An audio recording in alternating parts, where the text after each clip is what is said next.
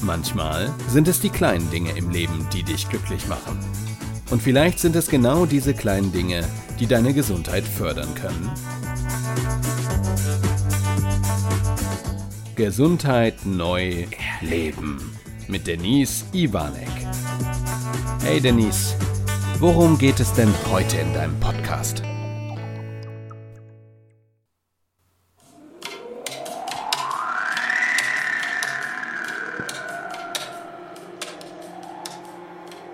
Willkommen. Herzlich willkommen. Diese Woche steht alles unter dem Zeichen von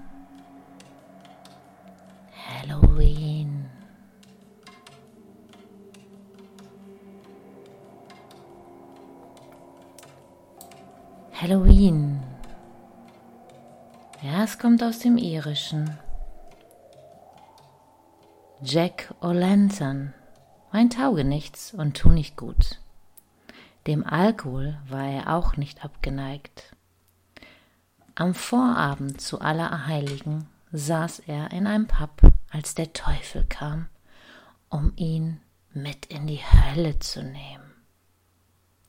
Doch Jack wollte nicht ohne ein letztes Pint in die Hölle gehen und fragte den Teufel, ob er ihm noch einen Drink spendieren würde.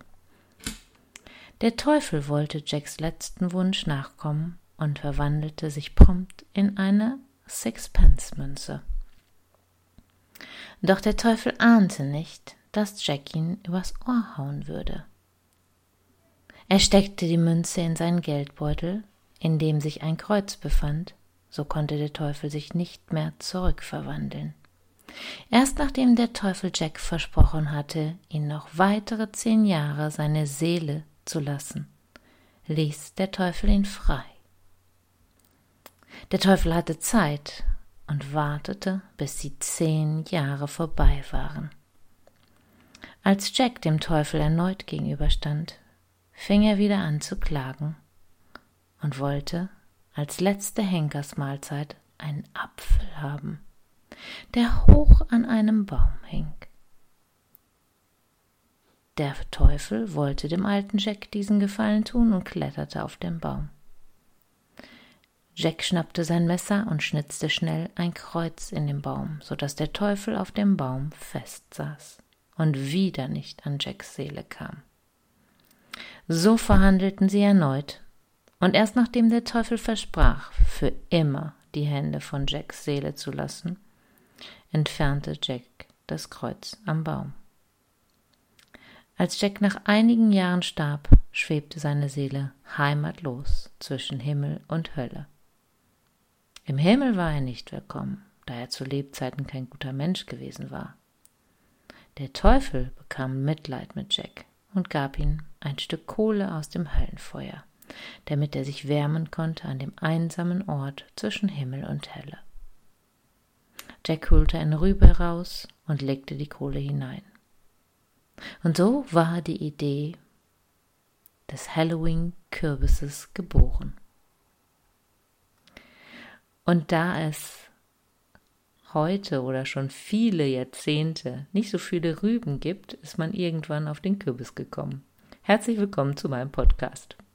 Ja, diese Woche ist ja Halloween und ich habe mir gedacht, genau dieses Thema nehmen wir mal, weil ich überhaupt nicht weiß, wo dieser Brauch herkommt. Das Einzige, was ich weiß, ist, dass ich das schon sehr, sehr lange aus äh, den USA kenne. Ich habe ja mal mit 20 als Stewardess gearbeitet und dort gab es zu der Zeit schon, das ist jetzt 25 Jahre her, gab es schon Halloween und irre Kostüme, wirklich ausgefallene Deko, nicht so billige Sachen, sondern wirklich ausgefallene tolle Dinge. Aber diese Nummer mit dem Süßen und Sauren, das habe ich damals schon nicht verstanden. Und ähm, als es dann nach Deutschland so überschwappt, habe ich gedacht, puh, das ist so ein Brauch, das brauche ich gar nicht für mich. Und die Partys auch nicht. Wir sind ein Jahr mal Halloween mit meiner Tanzgruppe rausgegangen. Das finde ich ganz witzig, weil wir uns alle verkleidet haben. Als Hexen, ein bisschen böse. Das war witzig, aber es ist nicht meins. Ähm, ich bin froh, dass es die Partys momentan aufgrund von Corona nicht gibt, weil für mich ist das Halloween-Fest spooky. Ich bin zu dieser Zeit am liebsten zu Hause, schließe die Türen zu und will nichts sehen weil mir diese vielen verschiedenen Masken ähm, wirklich eher Angst bereiten und ich brauche das gar nicht. Überhaupt gar nicht. Ich weiß nicht, wie es euch damit geht, aber mein Ding ist es nicht. Und es erinnert mich immer an den Film The Purge. Wer ihn von euch gesehen hat, der ist ja schon, naja, nicht ohne, wie ich finde. Wir haben uns den damals gemeinsam angeguckt, Carsten, Carstens Kinder und ich. Also Kinder, ne? Die sind ja auch schon größer. Und äh, ja, der, der, hat schon in sich. Und da gibt es diese Masken und diese Masken aus The Purge, die werden heute auch oft zu Halloween genutzt und das gruselt mir nur. Also das ist überhaupt nicht meins. Aber dieser Brauch, der kommt aus Irland. Das ist also ein alt-irischer Brauch, der auf ein irisches Fest auch zurückgeht. Das muss ich euch jetzt eben vorlesen, weil das kann ich so auswendig gar nicht so sprechen. Muss ich gerade mal schauen, wo ich es denn hin habe. Die Geschichte. Samsahin, ich weiß gar nicht, wie man es richtig ausspricht. Im siebten Jahrhundert des Christentums wurde das eben halt in Irland gefeiert. Und das ist immer der Tag vor Heiligabend. Äh, Allerheil, Heiligabend, ey. Vor Allerheiligen. Heieiei. Ich lasse den Patzer jetzt einfach so drin, okay? Das ist manchmal auch bei mir einfach so drin, ähm, dass ich in Gedanken dann Heiligabend gelesen habe. Ich weiß auch nicht. Ja, mein Gehirn. Ähm, auf jeden Fall ist das ein keltisches Fest, das Samsahin und äh, wurde eben halt genau den Abend vor Allerheiligen gefeiert, weil man gedacht hat, dass zu dieser Zeit die Tore nochmal aufgehen in die Unterwelt und die ähm, Toten dann nochmal zurückkommen würden. Und sie wurden dann mit Süßigkeiten und Laternen empfangen. Und die, die eher gedacht haben, oh oh, die Toten, die da so in, in meinem Bereich sind, äh, die wollen mir nichts Gutes, die haben sich dann eher ebenfalls gruselig, ein bisschen spooky angezogen, damit sie nicht erkannt werden von den Toten, die dann so kamen. Ja. Möge man halten davon, was man will. Manche Bräuche sind witzig. Ich wusste nur nicht, dass es daher rührt. Und dann ist es eher in, die USA und Kanada übergeschwappt und jetzt kommt es ja hier zu uns nach Europa oder nach Deutschland zurück. Der Name von Allerheiligen geht zurück auf All Hallows Day, der Tag vor Allerheiligen. Und es geht eigentlich an diesem Tag eher um die Stille und die Ruhe und äh, natürlich auch an das Gedenken der Heiligen und der, ähm, ja, leider bereits gegangenen Menschen. Ich denke ja immer, dass sie in einer anderen Form irgendwo immer bei uns bleiben. Ich glaube, Menschen, die wir lieben, bleiben in unseren Herzen. Aber es ist ein Tag der Stille. Und das ist etwas, wo ich sage, wow, das hat für mich Tiefgang, auch wenn ich als Buddhistin ja anders geprägt bin. Aber das ist etwas, wo ich sage, in diesem Jahr werde ich diesen Tag mal bewusst in Stille und Ruhe verbringen. Ganz bewusst. Und ich glaube, dass jede Art der Entspannung und Stille und Ruhe hat etwas mit großer Entspannung oder kann was damit zu tun haben. Den einen oder anderen macht es vielleicht nervös, aber ich denke, das ist auch ein Prozess.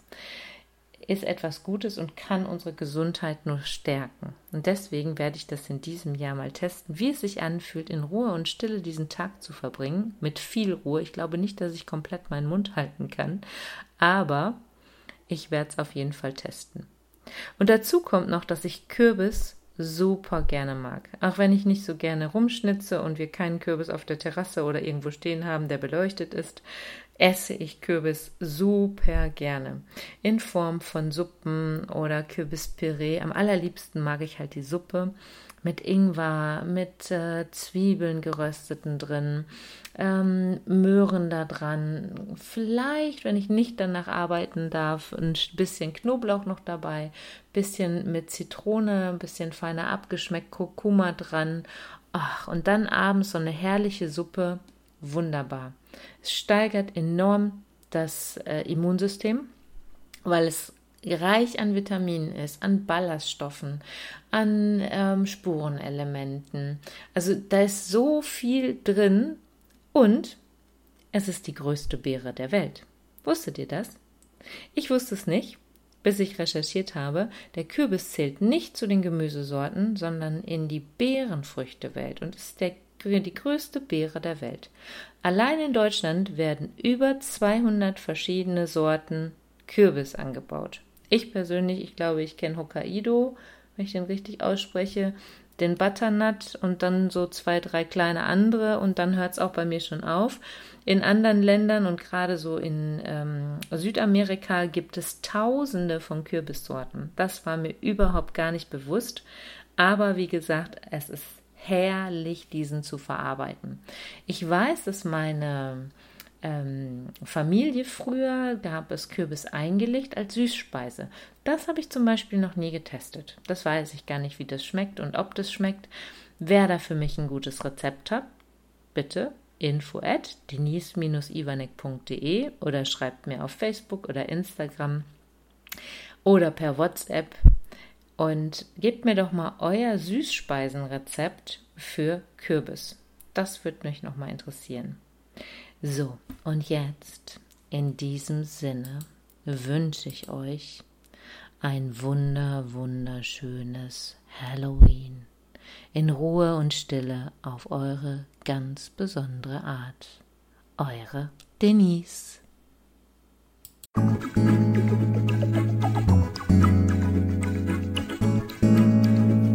Schön, dass du wieder bis zum Schluss dabei geblieben bist.